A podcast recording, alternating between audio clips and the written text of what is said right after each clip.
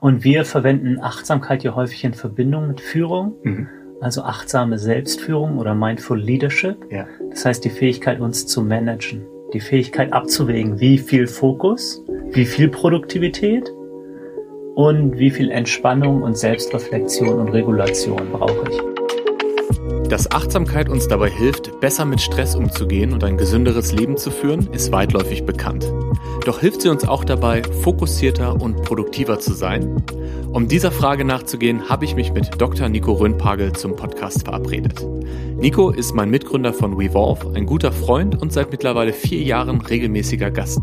Alle zwei bis drei Monate treffen wir uns hier zu einem Check-in und sprechen darüber, was uns bewegt. Als Gründer, Coaches und Menschen. In dieser Folge sprechen wir über Achtsamkeit und Produktivität und stellen sechs Tools vor, die uns dabei helfen, im Alltag noch fokussierter zu sein. Außerdem sprechen wir zu Beginn der Folge über Entspannungstechniken wie Yoga Nidra und die progressive Muskelentspannung. Und gegen Ende gibt Nico noch ein kleines Update zu seinem Buch. Die Folge haben wir im Podcaststudio aufgenommen und mit drei Kameras gefilmt, sodass du sie dir auch auf YouTube mit Bild anschauen kannst. Den Link findest du in den Show Notes. Leider hatten wir Probleme mit der Technik und daher klingt der Sound nur halb gut, was meinen inneren Perfektionisten gerade ganz schön zu schaffen macht. Ich wünsche dir dennoch viel Freude mit dieser Folge. Mein Name ist Daniel Rieber und du hörst auf der Suche nach dem Hier und Jetzt.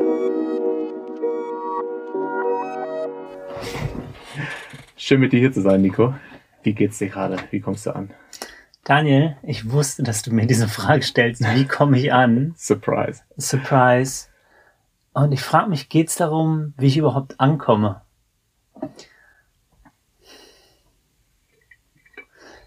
Was heißt denn ankommen? Also auch auf der Suche nach dem Hier und Jetzt, komme ich überhaupt an oder bin ich schon da?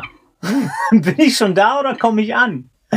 Ähm, ich bin total freudig, dass endlich Sommer ist, dass ich hierher fahren konnte mit kurzer Hose und Oberkörper frei, mhm. quer durch Berlin auf dem Rad. I love it. Den ganzen Winter durch oder wenn es regnet, hagelt, ich auf meinem Fahrrad bin, habe ich immer dieses Bild und dieses Körpergefühl im Sommer. Halbnackt durch Berlin, der warme Wind um meinen Körper. Und jetzt ist es soweit. Und das, das nährt mich tief. Das nährt mich tief, mhm. gibt mir so eine Ruhe und Verbundenheit und so bin ich hier. Vital, würde ich das mal zusammenfassen. Ja, ja, so vital mit so einer, mit so einer Ruhe verbunden, vielleicht auch so eine gewisse Lebendigkeit, ja. Mhm. Mhm. mhm. Sehr schön.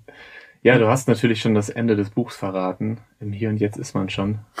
Muss man gar nicht nachsuchen. Also, falls irgendjemand äh, vorhatte, das Buch zu kaufen, macht keinen Sinn. Wie komme ich an? Ich ähm, habe gemerkt auf dem Weg hierhin, dass ich äh, ja, innerlich total aufgewühlt bin, aufgeregt. Und es passieren gerade ganz viele Dinge in meinem Leben. Und so rational gesehen ist alles total easy. Auch wenn ich mich mit Leuten darüber unterhalte, meiner Frau zum Beispiel, dann ist das so alles recht klar. Jedes hat seinen Ort und ich habe einen ganz guten Überblick. Aber ich merke schon, dass so innerlich viel bei mir gerade passiert, weil es auf so vielen Ebenen ist. Und ein Zeichen dafür war auch, dass ich heute um 5 Uhr aufgewacht bin und einfach wach war. Und dann habe ich noch eine Stunde im Bett gelegen und dann bin ich aufgestanden und habe den Tag gestartet. Und ich mache das total gerne, aber ich merke dann so spätestens ab 3, 4 Uhr, pff, mhm. ich bin müde. Und das, das ist jetzt ist auf jeden genau Fall auch jetzt. präsent. Das genau. ist es genau. nämlich genau jetzt. Es ist 16 Uhr und äh, wir starten jetzt und haben uns eine Stunde geblockt für unseren Podcast. Ja. Ja, du weißt ja, ich bin großer Fan von Yoga Nidra. Also ja. wenn ich mal eine Nacht nicht gut schlafen kann oder weiß, ich habe eine lange Nacht vor mir, dann versuche ich irgendwo im Tag mir zwischen 20 und 40 Minuten zu nehmen, um Yoga mhm. Nidra zu machen. Also du machst ja auch manchmal so ein, so ein Power Napping, so 20 Minuten, das funktioniert für dich ja total gut. Ja. Ähm, und ich habe dieses Yoga Nidra. Vielleicht können wir irgendwann in der zukünftigen Podcast-Folge mal über Yoga Nidra sprechen. Total spannend. Also hm. der, der yogische Schlaf sozusagen. Go for it. Ja. Ich dachte eh gerade, als du das Wort genannt hast, äh, macht es auch Sinn, das kurz zu beschreiben. Ich hätte jetzt auch übersetzt mit der yogische Schlaf. Ja. Ähm, kannst ja mal äh, eine schöne Yoga Nidra Meditation raussuchen und in die Show Notes packen. Sehr gerne. Das ist schon mal gerne. das erste Geschenk für alle, die zuhören und zuschauen. Ja, ja. Und klar, weil ich es erwähnt habe, erzähle ich auch kurz dazu. Los geht's. Ähm, Ich glaube, wir bräuchten eine Stunde, um tiefer reinzugehen. Ja. Das ist sehr komplex. Ja. Das ist ein ganz eigenes Feld von Yoga, Bewusstseinserweiterung, ähm, Selbstkenntnis. Im Prinzip ist es eine ganz tiefe Entspannung. Mhm. Am Ende von der Yoga-Klasse, viele von den Hörerinnen kennen wahrscheinlich äh, Asana-Yoga, physisches Yoga und am Ende gibt's diese tiefen Entspannungen, Shavasana Shavasana. und wir legen uns auf den Rücken und entspannen so tief. Und im Yoga gibt's fünf Körper. Und der erste ist der physische Körper. Und wir entspannen progressiv nacheinander ganz bewusst Mhm. jeden dieser Körper, also auch emotionalen Körper, physischen Körper, energetischen Körper und können dadurch in eine ganz, ganz, ganz, ganz tiefe Entspannung kommen. Mhm. Eine tiefere Entspannung, als wir im Tiefschlaf nachts haben, sogar. Und es gibt einige Forschung, die zeigt auch, dass so eine halbe Stunde Yoga Nidra ungefähr so effektiv ist wie anderthalb Stunden richtig guter Schlaf. Und es ist Übungssache, wirklich den Geist so loszulassen, um tief zu entspannen. Also die erste Stufe ist immer körperlich, so wie bei so einer progressiven Muskelentspannung, Mhm. loszulassen und dann fängt man an, den Körper zu vergessen, der löst sich auf und dann beobachtet man den Geist, man bleibt also wach. Es geht darum, wach zu bleiben und gerade nicht einzuschlafen. Mhm. Wach zu bleiben und nicht einzuschlafen und dann kann man über vertiefende Übungen noch ganz verrückte Sachen machen, so wie, wie Lucid Dreaming, also wie Klarträumen, eigentlich geleitetes Klarträumen. Da müssen wir auch mal eine Folge drüber machen. Über Das Klarträumen? gerade die- hast gerade die progressive Muskelentspannung äh, erwähnt. Ähm, für mich spannend, weil das war tatsächlich die erste Form von Meditation oder von kontemplativer Praxis, die ich gelernt habe. Und das war, was ich so, Ende 20 war ich da, ohne das wirklich irgendwie in Achtsamkeit oder Meditationskontext zu setzen. Einfach, äh, ich glaube von der DAK, es gibt da natürlich noch äh, andere Kassen wie die AOK oder die, wie noch immer. Aber äh, von der TK gibt's noch, von der DAK, ah nee, das war sogar von der TK. Wahrscheinlich, die sind, die sind am Ja. progressivsten. Du hast recht, das war die TK. Ja. Genau, die haben nämlich äh, auf YouTube ähm, so eine progressive Muskelentspannung angeboten. Und die habe ich ausprobiert. Und ich habe es noch nie vorher geschafft, so entspannt zu sein. Na, es geht ja so, dass man wie beim Bodyscan jedes Körperteil durchgeht, aber dann immer Ja. leicht anspannt Ja, und beim Ausatmen entspannt. ja, ja. Ist ja. wirklich so, der ganze Körper ist nachher entspannt. So Im, im. US-Militär Mhm. lernen die SoldatInnen auch so eine Art progressive Muskelentspannung, um in Kampfgebieten und in diesem super krassen Gestresstsein loszulassen. Ja. Und wenn man das übt, dann kann man innerhalb, so nach so 30, 40 Tagen Übung, innerhalb von zwei, drei Minuten auch einschlafen. Mhm. Also wo man auch von Richtung Kopf bis runter in die Füße entspannt Ja. und loslässt. Ja, Schön. aber es geht ja eigentlich gerade nicht um eins, um ein, ums Einschlafen, sondern Ja. ums Wachbleiben, also bewusst Präsent sein. bleiben. Genau, also die großen Yogis, einige oder Lamas, die können die komplette Nacht durch wach sein, Mhm. durch alle Phasen, also REM, Traum sowie Tiefschlafphasen, komplettes Bewusstsein, komplette Stabilität. Hm. Das ist schon enorm faszinierend. Aber auch mit dem Entspannungseffekt. Was also, dass du dich ausgeschlafen fühlst am nächsten Tag. ja, ja, natürlich. Ach, crazy.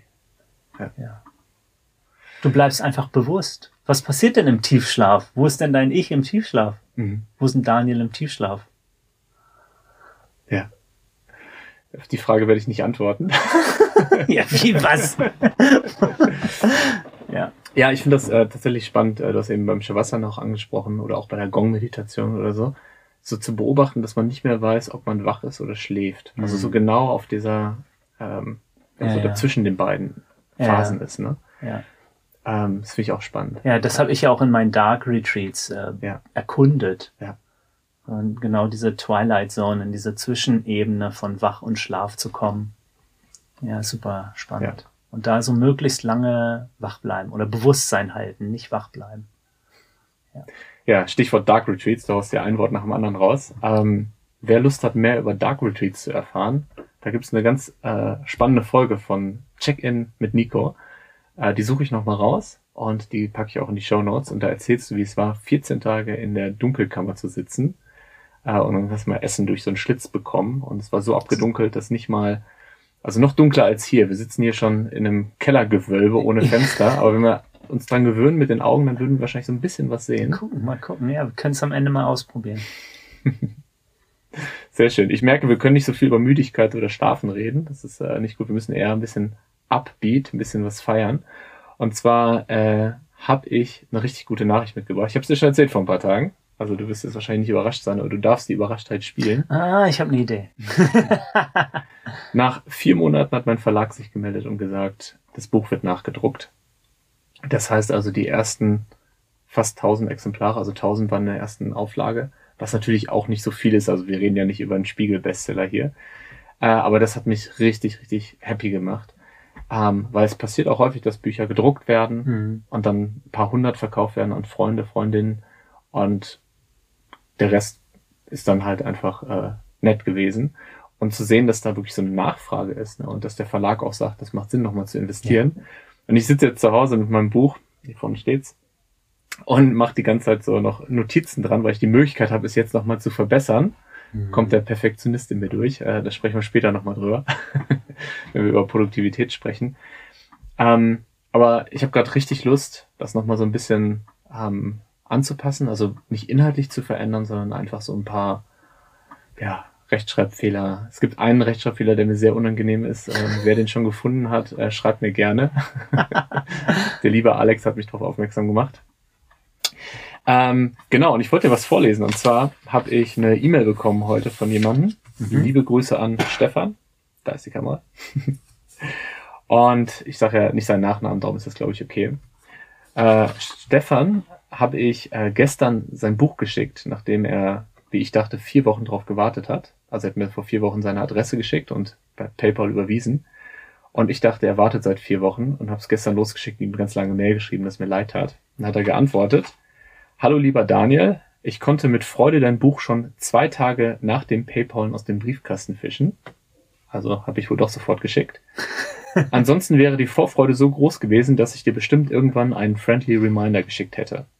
Dein Buch ist inzwischen mein täglicher Begleiter und Lieblingsbuch geworden. Ich mag die selbstreflektierte, offene, einladende Art, wie du schreibst und natürlich die Weisheit, die dahinter steckt. Zum Organisatorischen. Ich bin am überlegen, ob mein Buch dauerhaft griffbereit bleibt und das zweite Buch zum Verschenken ist. Dann würde ich dir nochmal 25 Euro PayPalen und das hier und da Freundlein. Liebe Grüße, Stefan. Wie geil ist das denn? Ja. Und ich habe gestern noch ein schlechtes Gewissen gehabt, weil ich dachte, der arme Stefan wartet auf sein Buch. Nee, aber das war jetzt mal so beispielhaft. Ich kriege so tolle E-Mails, mhm. so tolle Nachrichten über Instagram, über LinkedIn. Ähm, das ist echt äh, berührend. Ja. ja. Ja, ja. Und es ist zum einen ja Ausdruck von dir und du teilst ja. mit der besten Intention, wie kannst du andere inspirieren.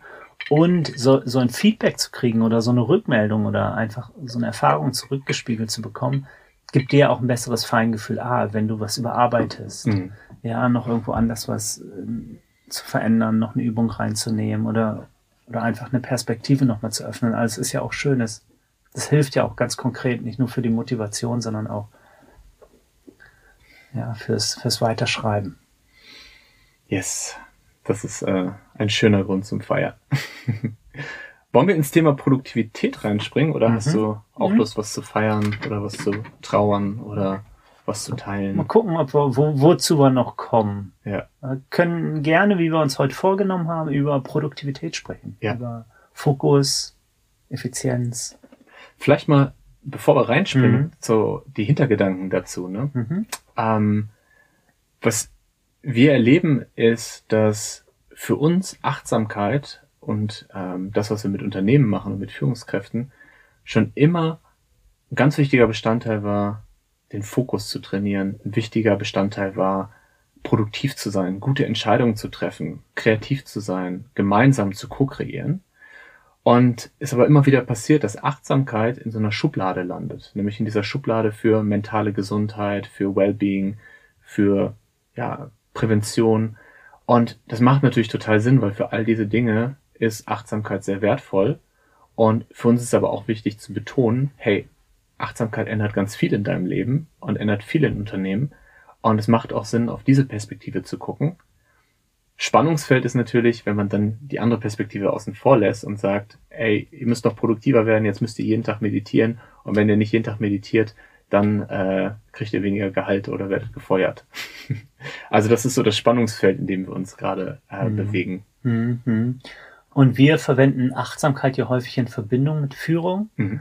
also achtsame Selbstführung oder Mindful Leadership. Ja. Das heißt, die Fähigkeit, uns zu managen, die Fähigkeit abzuwägen, wie viel Fokus, wie viel Produktivität und wie viel Entspannung und Selbstreflexion und Regulation ja. brauche ich. Und genau das für mich einschätzen zu können, wie viel im Innen, wie viel im Außen, wie viel folge ich extern Stimuli und wie viel intrinsischer Motivation, genau das ist ja diese Selbstführung. Also braucht die, diese Selbstwahrnehmungsfähigkeit, die gesteigerte. Ja. ja.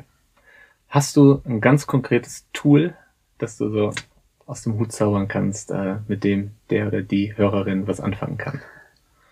Halbnackt in Berlin mit dem Fahrrad durch Berlin fahren. Tatsächlich. Ja. Also, mein, mein, mein erstes ist ja. die overall äh, Wellbeing. Ja. Gesundheit, also selbst äh, Fürsorge. Und das bedeutet für mich mhm. Bewegung, mhm. in welcher Form auch immer. Ich sitze so viel vor dem Computer. Mhm und es gibt ja auch diesen Spruch, dass äh, Sitzen oder vorm Computer arbeiten das neue Rauchen ist mhm. und wirklich Studien zeigen, wie gesundheitsabtrünnig das ist, so viel und so starr zu sitzen. Das heißt, wenn ich wirklich produktiv sein möchte, ich mich Strecken recken, ja, Boah. ja, möchte ich mich um mich und um diesen Körper kümmern. Ja. Das heißt, wo kriege ich meine tägliche Bewegung her? Das muss nicht gleich immer großes Schwitzen sein, sondern es kann auch ein, ein Spaziergang sein oder eine, eine ganz sanfte Yoga-Praxis oder was auch immer ich habe. Mhm. Ja, das ist wichtig und zu dieser körperlichen Selbstfürsorge gehört natürlich auch ein, ein einigermaßen gesunden Schlaf und Essrhythmus zu haben. Ja, ja, und, und diese Dinge von so Grundpflege. Unser Intellekt und unsere kognitiven Fähigkeiten sind einfach nicht trennbar von diesem Körper und von der Gesundheit und der Balance in diesem Körper. Ich merke selber, wenn ich äh, zu lange sitze oder mich mal zwei Tage nicht bewegt habe oder dazu noch schlecht geschlafen habe, dann ist mein Brain total foggy. Ja, und wenn ich dann sage, oh krass, ich muss jetzt noch weitermachen, ich muss noch weitermachen, dann mhm. geht das eigentlich immer mehr zu. Und wenn ich es dann hinbekomme, okay, ich mache jetzt eine Stunde was anderes, ich mache jetzt eine Asana-Praxis, mache eine Yoga-Praxis oder ich gehe sogar laufen oder spazieren und danach, ah, öffnet es sich wieder. Mhm. Ja, und dann kann ich wieder produktiv ich glaub, das sein. Ist ein Gefühl, was auch jeder oder jede kennt. Ne? Dieses Gefühl nach dem Sport, wenn man was Gesundes gegessen hat, wenn man aus dem Urlaub kommt, ne? dass man einfach viel präsenter ist, viel mehr Ruhe hat, viel besonnener reagiert und äh, äh, irgendwie vergisst man das, weil die Menschen, die am beschäftigsten sind, die die wichtigsten Entscheidungen treffen, die in den höchsten Positionen sind, sind die, die am wenigsten Zeit finden, also zumindest scheinbar, für diese Dinge. Ne? Das ist äh, irgendwie so ein Paradox. Mhm. Und ich will gar nicht so weit gehen, äh, Silicon Valley Biohacking, wo ich ganz viele mhm. kleine mhm. Tools kenne, wie ich noch die Infrarotmassage jeden mhm. Tag nutze und mir irgendwelche Öle in Kaffee kippe und ich, eiskalt duschen. Ja, einige von den Dingen könnte ich machen, ja, mache ich ja. vielleicht auch, aber aber nicht so dogmatisch. Ja. Also auch im Silicon Valley haben sie erkannt, oh, wir mhm. dürfen nicht nur nerdig vorm Computer sitzen. Es ist sehr wichtig, dass wir uns um, um unseren Körper und unsere, um unsere Gesundheit kümmern. Das ist Number One, die Grundlage für Productivity. Number One, take care of yourself. Dann ja. mache ich mal gleich weiter mit Nummer zwei. Ist so ein bisschen die gleiche Richtung, aber äh, ich versuche dann noch eine andere Perspektive noch mit reinzubringen. Und zwar hat unsere äh, wertgeschätzte Kollegin äh, Dr. Jana Heusen, liebe Grüße, immer gesagt, take breaks before you need breaks. Und das ist so ein Mantra, was für mich und für uns als Unternehmen einfach voll in der DNA ist. Und was jeder, der mit uns arbeitet, auch schon erfahren hat. Und ich sage nochmal, take breaks before you need breaks. Weil was ich bisher gemacht habe davor war, ich habe Pausen genommen dann, wenn ich erschöpft war. Dann, wenn ich nicht mehr konnte. So, ich erinnere mich an so Firmenmeetings, wo die Augen schon alle runterfallen und irgendwann sagt einer, boah, ich kann gerade gar nicht mehr, lass mal eine Pause machen. Und dann musste noch ein Punkt abgearbeitet werden, dann gab es die Pause. Aber wenn man kurze Pausen zwischendurch macht, wenn man die Pausen auch aktiv gestaltet, wenn man an die frische Luft geht, aus dem Fenster guckt, äh, sich einmal richtig streckt, Yoga Nidra macht, ne, dann hat man einfach am Ende des Tages immer noch Energie und ist nicht so ausgebrannt. Und das ist was, was äh, ja, ich total wertvoll finde. Und ich gucke gerade auf meine Notizen. Ich habe nämlich eine Studie von Microsoft dazu gefunden, die habe ich dir auch geschickt vor ein paar mhm. Tagen. Und die ist richtig cool. Ähm, da hat ein Labor von Microsoft mit äh, 14 TeilnehmerInnen ähm, mit einer EEG-Messung, also dass du so auf dem Kopf diese Messgeräte hast, ähm, eine Studie gemacht und wirklich geforscht, wie ist das, wenn du Back-to-Back-Meetings hast, also vier halbe Stunden Meetings hintereinander, im Vergleich dazu, wenn du Pausen hast dazwischen. Und dann siehst du wirklich, das teile ich gerne auch in den Show Notes, dann siehst du wirklich so auf dem EEG, auf der Grafik, ähm, wie das Gehirn gestresster ist und sich dieser Stress akkumul akkumuliert, ne? also steigert. Und ähm, das wird gemessen mit, mit Beta-Wellen, ne, die mit Stress in Verbindung gebracht werden. Und äh, was sie in der Studie gemacht haben, um auch wirklich einen Effekt zu zeigen, ist, dass sie kleine Meditationen mit Headspace eingebaut haben zwischendurch. Na, also um nochmal die Pause auch eine, eine gewisse Qualität zu geben. Und das fand ich echt beeindruckend. Und Microsoft empfiehlt auch, so wie viele Unternehmen das machen, von SAP kennen wir es zum Beispiel, 25, 50 Meetings zu machen. Also entweder 25 Minuten oder 50 Minuten. Und das kann man entweder für sich alleine machen. Also ich mache jetzt eine Work-Session, 50 Minuten, dann mache ich 10 Minuten Pause.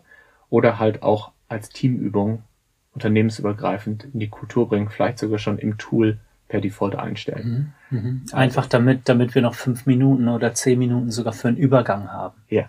Um kurz nachzubereiten, kurz vorzubereiten, zumindest den Raum zu wechseln, aber idealerweise kurz aufzustehen, mich zu strecken oder zumindest meinem Brain einen Moment zu geben. Das war viel.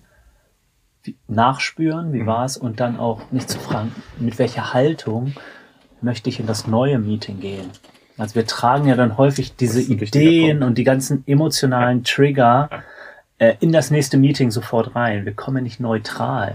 Ne, wir haben auch bei uns im Training diese, diese eine Übung so als Anchoring, mhm. als ein, äh, ein Reminder für Alltagsachtsamkeit, immer wenn ich durch eine Türschwelle gehe mhm. oder einen neuen mhm. Raum betrete, mich oh, ja. zu fragen, mit welcher Haltung bin ich gerade unterwegs? Mit welcher Intention gehe ich gerade in diesen Raum? Und wahrscheinlich bringe ich häufig viel mit von dem, was eben war. Ja, von dem Gespräch, was eben war, oder dem Meeting oder irgendeiner anderen Erfahrung. Ja.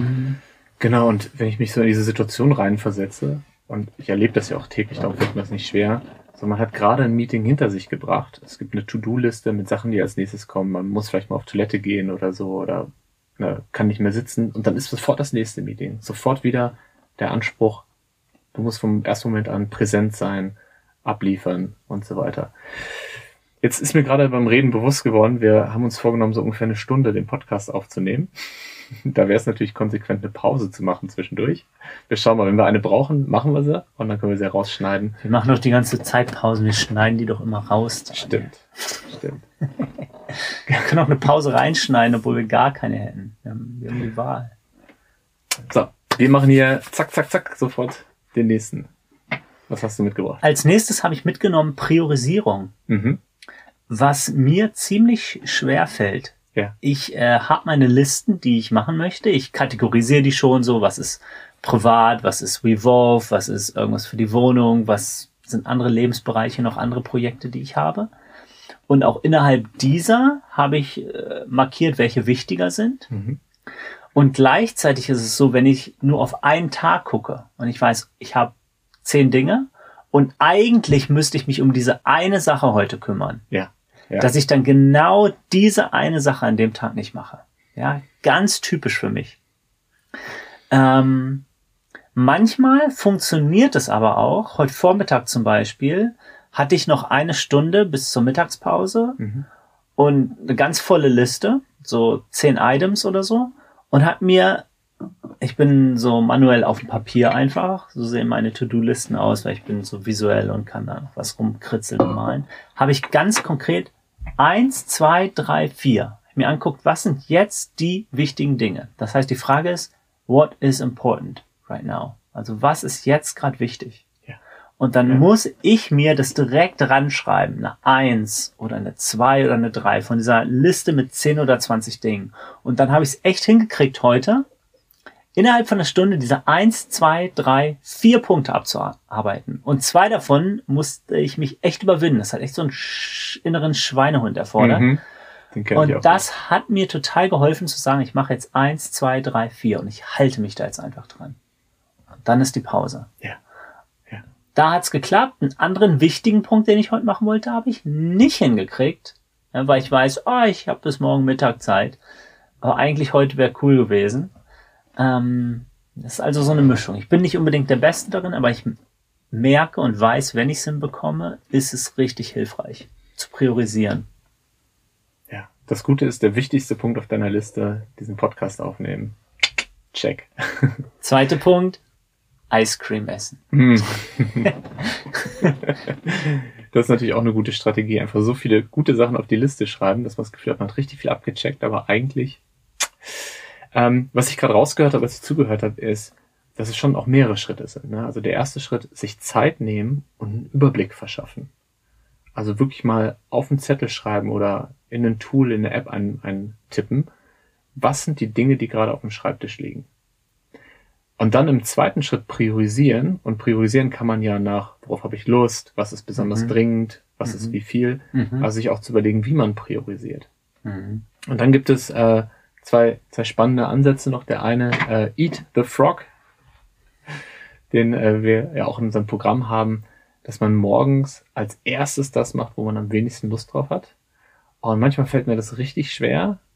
Und manchmal äh, mache ich es und dann fühle ich mich aber den ganzen Tag über richtig gut. Ja, ja. Und das Krasse ist, dieses Eat ja. the Frog, die eine Sache zu machen, ist manchmal nur eine fünf Minuten Sache. Ja. Zum Beispiel eine ja. E-Mail, ja. aus irgendeinem Grund schiebe ich die auf, hab Angst, irgendwas, warum auch immer.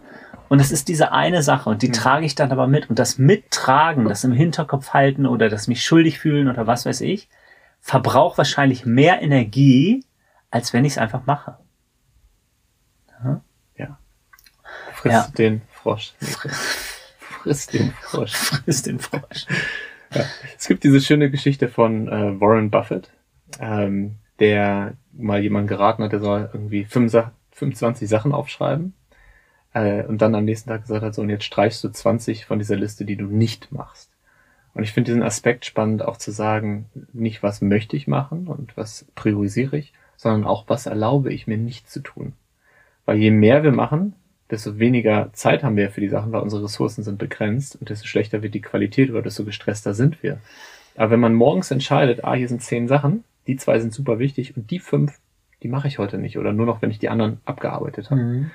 Also das hilft mir auch manchmal. Also mhm. Also wirklich Nein sagen. Zu mir selbst oder auch zu anderen. Mhm. Also bewusste Entscheidung nicht, weil ich schaffe es nicht oder es fällt ja. hinten rüber oder ja. ich äh, habe da keine Lust zu, sondern bewusst sagen, hey, das mache ich heute nicht. Ja. Und da kommen wir zu meinem nächsten Tool. Celebrate Your Achievements. Und zwar nicht nur am Ende des Tages irgendwie drüber nachdenken, was man alles nicht geschafft hat, sondern sich mhm. einmal bewusst zu machen, was man geschafft hat. Und ich hatte heute Morgen tatsächlich die Situation, ich hatte eine Stunde äh, Zeit zwischen zwei Terminen und habe in der Stunde ganz viel gemacht. Und dann hatte ich das Gefühl nach der Stunde, ich habe eigentlich nichts geschafft. Und ich weiß gar nicht mehr, was ich gemacht habe, aber ich weiß, das, das und das habe ich nicht geschafft. Mhm. Und dann habe ich mir wirklich fünf Minuten genommen und überlegt, was habe ich jetzt gerade wirklich geschafft? Mhm. Und dann ist mir aufgefallen, ich habe einen LinkedIn-Post veröffentlicht. Ich habe ähm, diese Intro hier für den Podcast gesprochen äh, oder aufgeschrieben, die ich heute Morgen, die ich eben gesprochen habe. Ähm, Reiseplanung für einen Vortrag morgen gemacht und so weiter und so weiter. Und das war mir bewusst gegangen, boah, ich habe richtig mhm. viel gemacht.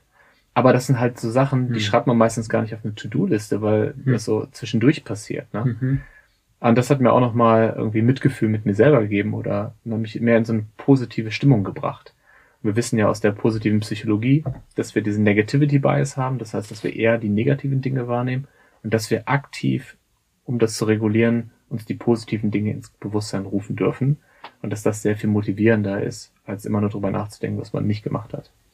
Hm. Ja. wir gehen ganz schön schnell durch. Ähm, ja, vielleicht haben wir dann anschließend noch Zeit für, für andere Dinge. Why bin auch, ich bin auch gespannt, über dein Buch zu sprechen und auch über den Prozess des Buchs zu schreiben. Vielleicht können wir das da direkt anwenden. Aber zwei haben wir noch, ne? Maybe, maybe. Ähm, ich habe noch mitgebracht die Pomodoro-Technik. Yes. Also die Tomatentechnik. Und ich glaube, es heißt Tomate, ich weiß es nicht, weil es diese Eieruhren gibt, die aussehen wie Tomaten. Yes. Ja? ich weiß nicht, ob es ein Mythos ist, vielleicht ist es so. Ähm, wo ich mir also bewusst einen Zeitrahmen nehme. Ist Pomodoro nicht italienisch für Tomate? Ja, ja, aber warum heißt, aber warum heißt es? Pizza Pomodoro. Aber warum? Nee, es ist tatsächlich diese Eieruhr, ja, diese ne? Toma Tomatenuhr. Ist die nicht sogar bei dem äh, Buch drauf vorne bei dem einen? Ja. Das ist genau ja. der. Ähm, sind eben so kulturelle Unterschiede. Wir sagen Eieruhren, die würden sagen, hä, wieso Eieruhr? so Eier Eiertechnik. Eieruhrtechnik. Wir arbeiten immer nach der Eiertechnik. Heavy. Ja, ja. Aber Eiertechnik wäre dann äh, so sechs bis neun Minuten, oder?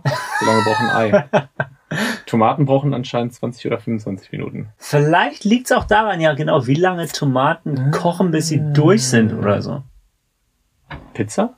Wie lange braucht eine Pizza im Ofen? Äh, einen Steinofen Feuerpizza heißt es, die da maximal fünf Minuten drin, oder? Ja, 90 Sekunden bei uns in der neapolitanischen Pizzeria. Ehrlich? Ja. Wow, ja, dann war ich mit fünf Minuten schon voll drüber. Verkohlt werde ich. Ähm, also die Pomodoro-Technik ja. ist ziemlich bekannt. Wahrscheinlich kennen auch einige der HörerInnen die. Wo ich mir Timeboxing mäßig mhm wirklich ein Fenster nehme und sage, in den nächsten 25 Minuten ja. fokussiere ich mich auf ein Thema, eine Aufgabe und lasse mich nicht ablenken. Mhm. Ich gucke nicht auf meine E-Mails, ich beantworte kein Telefon, andere Social Media, Notifications, Webseiten, Dinge gehen aus. Also Monotasking fokussiert. Mhm.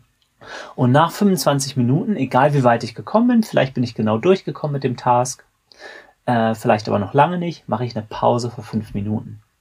Und dann nehme ich mir nochmal 25 Minuten und kann entweder sagen, ich mache an der Aufgabe weiter oder ich refine das oder ist es schon die nächste Aufgabe. Und dann nach einer Stunde, manche bevorzugen sogar noch ein drittes Mal und dann eine längere Pause zu machen oder schon nach dem zweiten Mal eine Pause zu machen. Ja.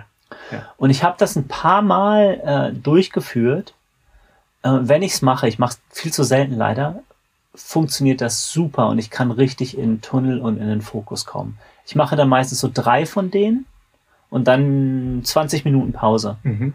25 Minuten, 5 Minuten, 25, 5, 25 und dann 20 Minuten Pause, am besten damit ein bisschen Bewegung. Ja. Und es ist unglaublich, was ich eigentlich dann schaffen kann in ja. anderthalb Stunden. Ja. Ähm, ja, und was mir dabei auch hilft, das im Coworking-Sinne zu machen. Mhm. Also wenn irgendjemand anders mit im Raum ist, zu sagen, hast du Lust, die Pomodoro zusammen zu machen und dann zu fragen, yes. was machst du in den nächsten 25 Minuten? Formulier das, sprich das aus und ich sage, was mache ich? Das ist dann noch so ein bisschen Accountability-Partner mäßig. Äh, und dann wirklich zusammen aufzuhören, denn es ist auch die Tendenz dann ähm, weiterzumachen.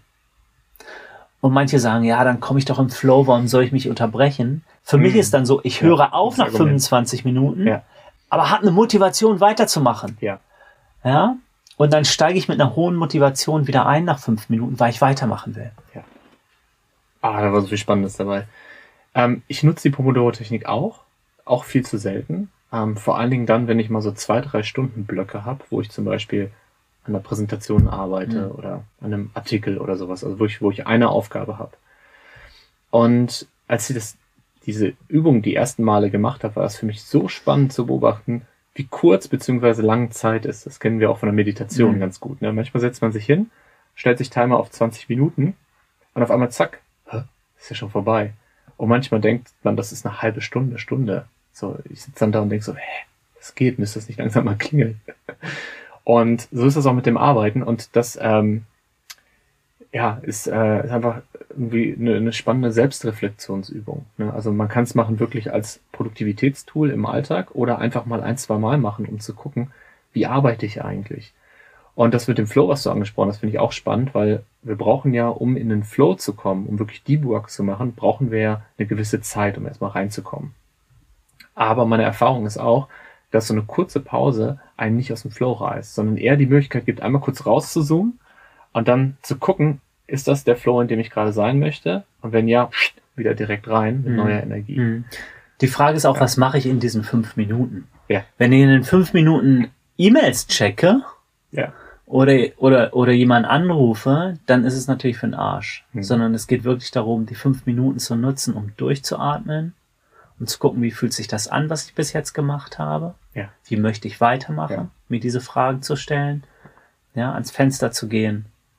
Das ist spannend. Ich mache äh, drei Atemzüge zwischen diesen 25 Minuten. Und der erste Atemzug ist erstmal wieder ankommen, präsent sein. Der zweite ist zu reflektieren, was ich gerade gemacht habe und ob es im Sinne des Ziels war. Mhm. Und der dritte ist dann, wie ist mein Energielevel und die Entscheidung, ob ich weitermache. Mhm. Mhm. Und wenn ich dann eine Pause mache, dann ist die meist so fünf Minuten mhm. mit Aufstehen, bewegen und so. Aber äh, manchmal, um auch im Flow zu bleiben, mhm. gehe ich dann nach drei Atemzügen wieder zurück und sage so, ne, Energielevel ist noch gut. Ich habe Bock dran weiterzuarbeiten. Mhm, ja, ja finde ich super, wie du die Übung ein bisschen modifizierst für dich. Das sollte, sollte sowieso jeder, jede für sich selber ausprobieren. Ähm, ich finde es immer gut, sich erstmal dran zu halten an die Empfehlung, ne, wenn man irgendwie sich ein Buch geholt hat oder an einem Training teilgenommen hat und dann aber auch zu variieren und zu gucken, was passt zu mir. Ja. Yeah. Mhm. Kommen wir zum letzten. Passt auch tatsächlich ganz gut dazu. Und zwar äh, bin ich Perfektionist, so wie wahrscheinlich sehr, sehr viele Menschen. Und ähm, mich hat äh, letztens Brené Brown ziemlich erwischt mit einem äh, Video, was ich von ihr gesehen habe, mit einem Zitat. Ich lese das mal gerade vor, erst auf Englisch und dann übersetze ich nochmal kurz auf Deutsch. Uh, Brené Brown sagt, Perfectionism is not the same thing as striving to be your best. Perfectionism is the belief that if we live perfect, look, look perfect, and act perfect, we can minimize or avoid the pain of blame, judgment, and shame. It's a 20-ton shield preventing us from flying. Hm. Also nochmal in meinen Worten gesagt, Perfektionismus ist nicht das gleiche wie danach streben, was gut zu machen, sondern Perfektionismus ist so dieser Wunsch, ähm, ja, nicht angreifbar zu sein. Also die Dinge so perfekt zu machen, dass niemand sie angreifen kann, dass man nicht verletzlich ist, äh, perfekt auszusehen, perfekt zu reden, den perfekten Podcast zu machen. Und was mir sehr, sehr geholfen hat, ist äh, done is better than perfect. Also zu sagen, 80%, 70%, 90%, whatever, ist gut für mich. Die 100% sind wahnsinnig anstrengend zu erreichen. Es gibt diese äh, Pareto-Regel, äh, die wir auch schon öfter in unseren Slides hatten ähm, nämlich dass 80 Prozent der Ergebnisse in den ersten 20 Prozent der Zeit stattfinden.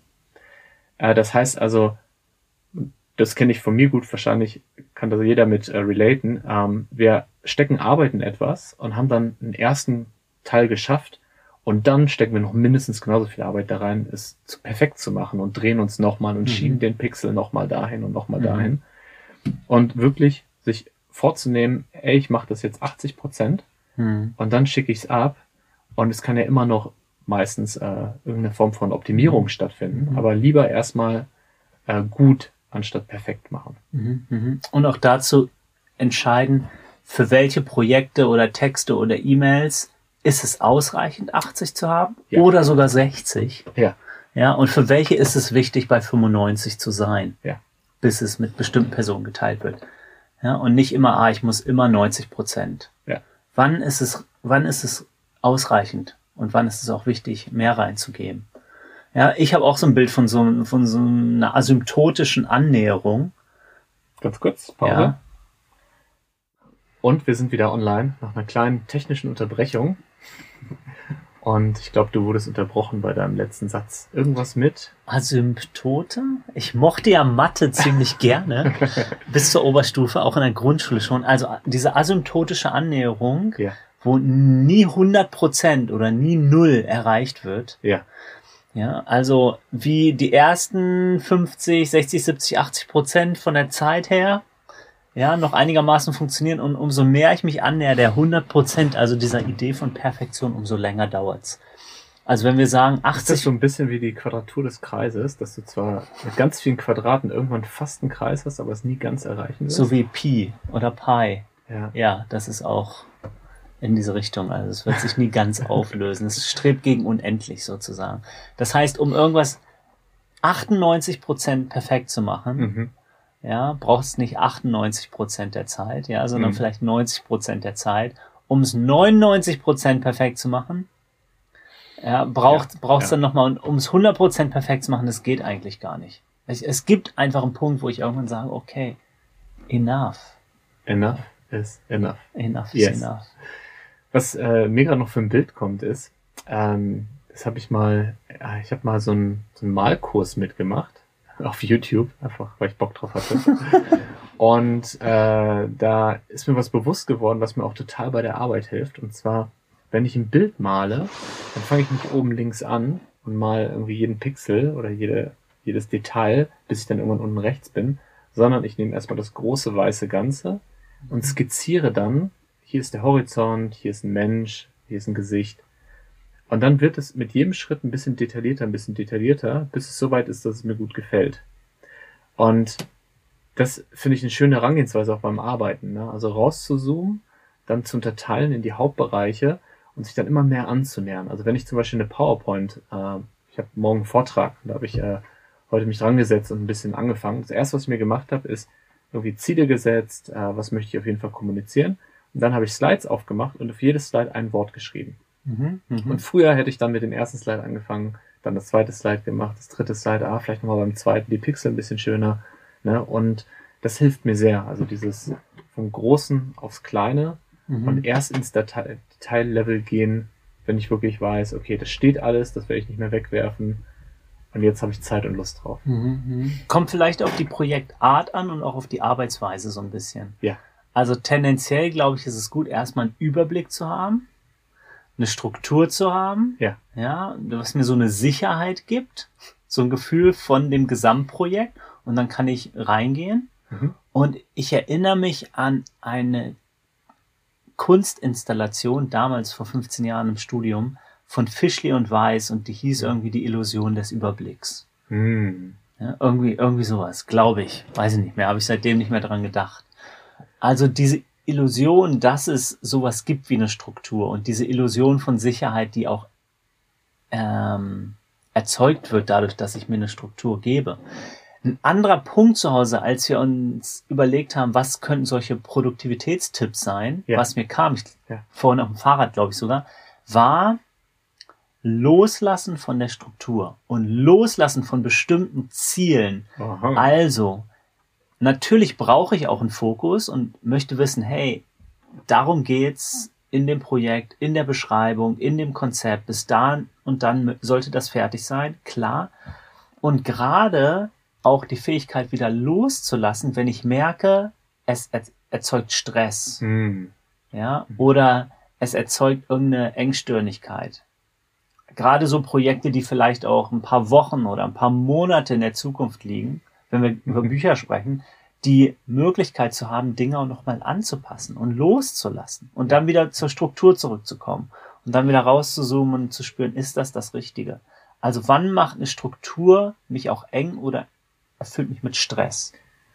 Das finde ich total schön, dass du das jetzt so gegen Ende unserer Produktivität-Tipps nochmal äh, so äh, erwähnst und auch nochmal den, das Spektrum ein bisschen öffnest. Ähm, weil wir haben ja auch am Anfang schon gesagt, so Sonne und Schatten oder Vor- und Nachteile oder dieses Spannungsfeld, das wir aufmachen. Ich liebe das total, strukturiert vorzugehen, produktiv zu sein, fokussiert zu sein. Aber wenn ich das den ganzen Tag machen würde, von morgens bis abends, das wäre mega anstrengend. Und ich finde es auch ganz wichtig, Phasen zu haben, in denen ich nicht diese Struktur habe, in der ich einfach flowe, in denen das kommt, worauf ich Lust habe. Also es gibt Tage, in denen ich nicht mich morgens hinsetze, sage, das sind meine zehn To-Dos und ich the frog als erstes und dann mache ich das, das, das in dem Zeitfenster und so. Es erzeugt gerade auch so ein Bild, das sehr ja mechanisch, roboterartig schon fast ist. Mhm. Und manchmal hilft mir das sehr ähm, und manchmal muss ich das aber auch loslassen, gerade bei kreativen Prozessen. Ja. Und in diesem Podcast selbst, mhm. ja, wir haben gesagt, lass uns heute mal ein Thema nehmen. Ja. Und dann hattest du die Einladung, Nico, wir überlegen uns hier da so drei, drei Dinge, drei Tipps. Ja. Das gibt uns eine Struktur, also schon Ideen. Und gleichzeitig darum zu bauen, hey, wie war unser Check-in davor, über was sprechen wir jetzt, das war ungeplant. Also so die Mischung zu Ja, haben. ja. Oder hätte es sich ergeben, innerhalb einer dieser sechs Punkte, die wir jetzt genannt haben, dass auch noch andere Dinge dazukommen oder es auf einmal ganz tief in einen reingeht. Oder dass ich jetzt noch so, einen- so einen siebten erwähnt habe, Mhm. weil mir der auf dem Fahrrad kam. Ja. Das zu ermöglichen, ist ja ein Beispiel davon, ne? diese Mischung. Sehr schön. Hm. Practice what you preach. Und ganz spontan in diesem Moment kommt mir die Idee, falls ihr da draußen gute Produktivitätstipps habt, schickt Mhm. sie uns. Und wenn ihr Lust habt, könnt ihr sie gerne auch äh, als Audionachricht schicken. Und dann binden wir sie in den nächsten Podcast ein. Das haben wir schon mal gemacht. Das hat äh, Spaß gemacht. Ähm, ansonsten können wir sie aber auch vorlesen oder zumindest in irgendeinem Post mal teilen. Also Ja. freuen wir uns auf jeden Fall. Und ich erweitere diese Einladung mal. Ja. Produktivitätstipps, die in keinem Buch und in keinem Blog zu finden sind. Oh, ho, ho, ho, ho. Also vielleicht habt ihr irgendwelche Dinge, die sehr verrückt sind, die total intuitiv sind oder kontraintuitiv, aber für, für, für bestimmte Personen einfach passen. Was, was können das für Dinge sein? Also als kleine Einladung. Also ich bezweifle, dass es gute Tipps gibt, die noch nicht irgendwo im Internet stehen. Und ich glaube auch alles, was wir heute erzählt haben, ist nicht was, was wir erfunden haben, sondern was, was man auch googeln kann. Ja, ich meine, vielleicht ist da Aber- irgendwie, ey, jemand Ja. hat einen Gecko zu Hause und ich muss mir meinen Gecko auf meine Stirn setzen und der macht fünfmal Gecko und dann ist mein kompletter Geist leer und ich kann weiterarbeiten. Wir freuen uns Sowas zum Beispiel. alle es Hinweise, gibt allen Dingen bestimmt auf die Dinge. kreativen und auf jeden Fall über die persönlichen. sehr, Ja. sehr schön. Lass uns mal das, was wir gerade besprochen haben, in die, in die Anwendung bringen oder mal in so einen Reality-Check bringen. Ähm, wir haben beide Bücher geschrieben. Meins äh, ist jetzt schon ein bisschen länger draußen. Deins ist gerade Manuskript abgegeben. Ihr habt schon mehrere Runden gedreht jetzt noch. Wenn du dich an die Zeit erinnerst vom Buchschreiben, weil das ist ja so ein schönes Anfang-Ende-Projekt mit ganz, ganz viel Komplexität, ganz viel Abstimmung, Ja. ganz viel Überwindung, Phasen, wo es leicht fließt, Phasen, wo es total herausfordernd ist. Hast du so ein paar Momente, an die du gerade denkst, die du mitgeben kannst, wo es dir geholfen hat oder wo du gemerkt hast, dass du in deiner Produktivität bist?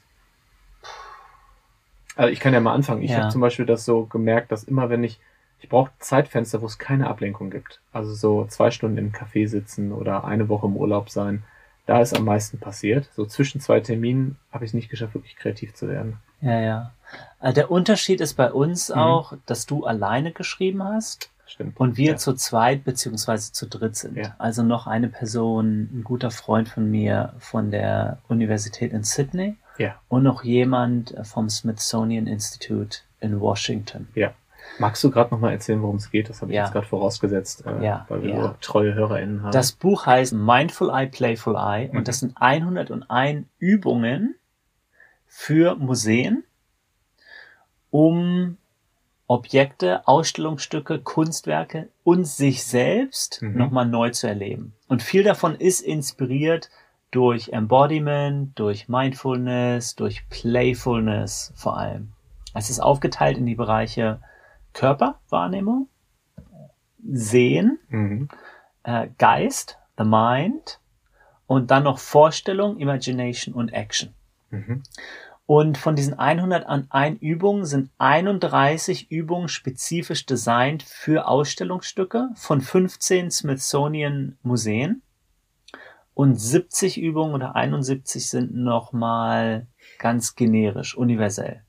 Jede Übung hat eine Solo-Praxis und eine Partnerpraxis. Also ich kann dieses Buch nehmen und alleine ins Museum gehen und Mhm. einfach Werke nochmal komplett neu erleben. Also Körperwahrnehmung machen, während ich äh, ein Objekt erlebe, in Zeitlupe zu irgendwas ganz nah hingehen, reinzoomen und wieder rauszoomen, mir ein Auge zuhalten, irgendwas auf dem Kopf mir angucken, in Partnerübungen sowas wie Eye-Gazing zu haben oder zusammen aufs Bild zu gucken und ähm, bestimmte Dinge zu teilen, was ich fühle. Es sind so Übungen, die auf der einen Seite sehr spann äh, spielerisch sind und gleichzeitig aber auch eine Tiefe haben oder haben können, gerade auch die Partnerübung.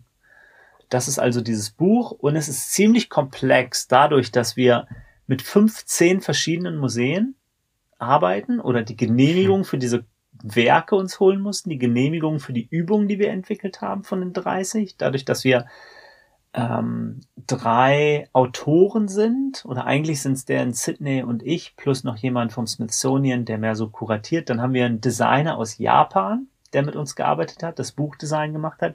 Dann, weil es ein ziemlich großer Verlag ist über Smithsonian Books, die arbeiten mit äh, Penguin und Random House zusammen, ja. haben wir nochmal drei Leute von der Marketingabteilung, zwei Proofreader, also es ist echt so eine Maschinerie, äh, wo diese letzten fünf Prozent ja, die letzten zwei Monate uns busy gehalten haben. Also wo nochmal kleine Übungen ausgetauscht werden, weil es kein Okay gab, weil doch ein Copyright nicht durchgegangen ist, weil ein Wort dazu gekommen ist und deshalb das Design sich nochmal umdreht, weil irgendein Board von Publishern gesagt hat, ah, an dem Cover stimmt die Farbe nicht.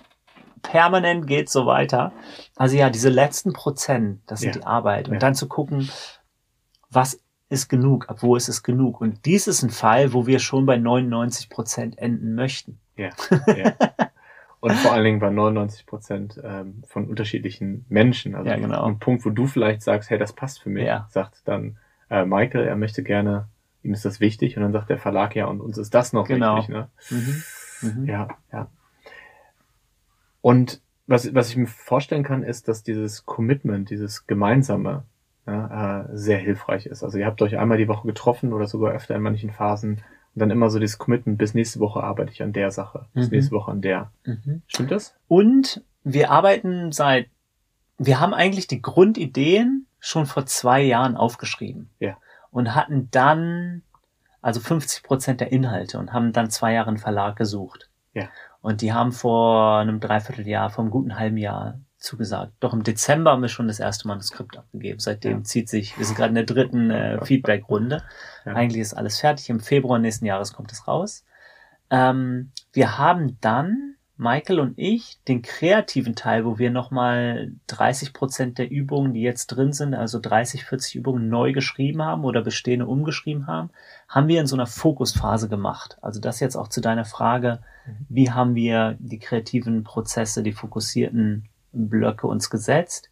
Ich war Ende letzten Jahres, Ende Dezember, war ich in Australien, in Sydney, habe eine Woche bei Michael geschlafen und mhm. wir haben jeden Tag von neun bis zwölf oder mhm. von neun bis 13 Uhr bis mittags uns fokussiert hingesetzt, in Person, das war auch echt gut, das in Person zu machen, weil eben wir dann so Körperübungen ausprobieren konnten mhm. und haben eine Woche lang richtig viele Übungen hinbekommen. Und das war so ein, so ein Block, auch so eine Fokuszeit. Ja. Das ist auch etwas, was wir gemeinsam feiern können.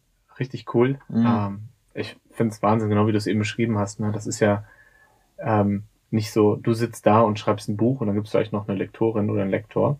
Das ist wirklich ein großes, komplexes, internationales Projekt und ich bin gespannt, wenn es äh, nächstes Jahr dann rauskommt, äh, wie es ankommt und ähm, wer dann alles playful durchs Museum läuft. Ja, ja, danke, danke. Und das ist enorm. Ich lerne da auch noch mal besser zu verstehen, wie viel Arbeit eigentlich im Buch steckt. Auch wenn ich manchmal andere Bücher jetzt sehe, mhm. kann ich das natürlich noch mehr wertschätzen, wenn die viel illustriert sind oder viele Co-Autoren sind. Ja, es ist letztlich ist es so ein kleines Buch, es sind so 160 Seiten, so ein quadratisches Ding, einfach 101 Übungen, aber boah, wie viel Energie da drin steckt. Unglaublich. Also ich habe ja auch schon mein PhD geschrieben, was mhm. ich allein gemacht habe und ich habe mit Michael vor fünf Jahren auch schon mal ein Buch rausgebracht, ja. was aber nicht so viel Illustration hatte, wo wir aber auch mit noch zehn Gastautorinnen äh, gearbeitet haben und das war auch schon umfassend. Aber dies hier ist ist noch mal ein bisschen präziser alles. Yes. Ja. Ich spüre gerade in mir den inneren Perfektionisten es ist total interessant zu beobachten. Wir haben ähm, eben eine Kamera verloren. Die hat sich verabschiedet. Und äh, zwischendurch war einmal der Sound weg und wir müssen ihn ersetzen durch Sound vom Laptop. Und ich finde es total interessant, das ist ja jetzt passiert, das können wir ja gar nicht mehr ändern. Mhm. Und so jede Minute kommt einmal so dieser Gedanke, oh, was hast du falsch gemacht? Ah, was könntest du noch besser machen? Und das ist so interessant zu beobachten, weil im Endeffekt wird der Podcast so, wie er wird. Und ähm, ich kann da jetzt gar nichts mehr dran ändern. Ja. Äh, aber das so, ich meine, sie besitzt mich nicht die Stimme, aber sie ist schon präsent. Ja, ja. Ich kann auch hm. diese Kamera einfach zwischendurch auf dich drehen. Nein. Ich fasse ihn nicht an. das ist eine gute Idee, wir können die so hin und her reichen. Nico, ich würde sagen, wir kommen langsam zum Ende. Ja. War ein schönes Gespräch, war vor allem ein schönes Experiment, dass wir beide jetzt auch mal hier in dem Studio sind und auf YouTube dann zu sehen. Ja. Ich freue mich riesig über Feedback von den Zuhörenden, ob sich die ganze, der ganze Aufwand, den wir hier betreiben, lohnt. Es macht auf jeden Fall richtig Spaß, schön dich zu sehen und nicht mit, zwischendurch habe ich gedacht, das ist irgendwie so ein Bildschirm und ich könnte dich mal minimieren, aber hat nicht funktioniert. Können ja einmal die Hände berühren. Mm. Oh. Nico, Ja. du darfst gern die letzten Worte haben. Während du gesprochen hast, abschließend für die Zuhörerinnen, sind mir nochmal so Bilder und Themen gekommen der letzten Stunde. Von Gecko auf der Stirn, über die Produktivitätshacks, über, über unsere Bücher, ähm, über, über luzides Träumen, über Yoga Nidra. Also es ist, es ist einfach so reich, was alles da ist. Mhm. Das ist ganz schön viel gewesen, also viele Anknüpfungspunkte. Insofern bin ich auch neugierig zu hören oder zu beobachten, was für Feedback kommt, was, was irgendwo in Resonanz gegangen ist. Und vielleicht gibt es ja auch irgendwelche Wünsche von euch, wenn ihr sagt, taucht da bitte noch mal ein bisschen tiefer rein oder irgendwas zu challengen. Auch gerne. Dann machen wir das. So machen wir das. Und jetzt geht's nach draußen, raus aus den Katakomben in die 28 Grad. Ich dachte, du hast draußen die Katakomben in die Eisdiele. Eisdiele.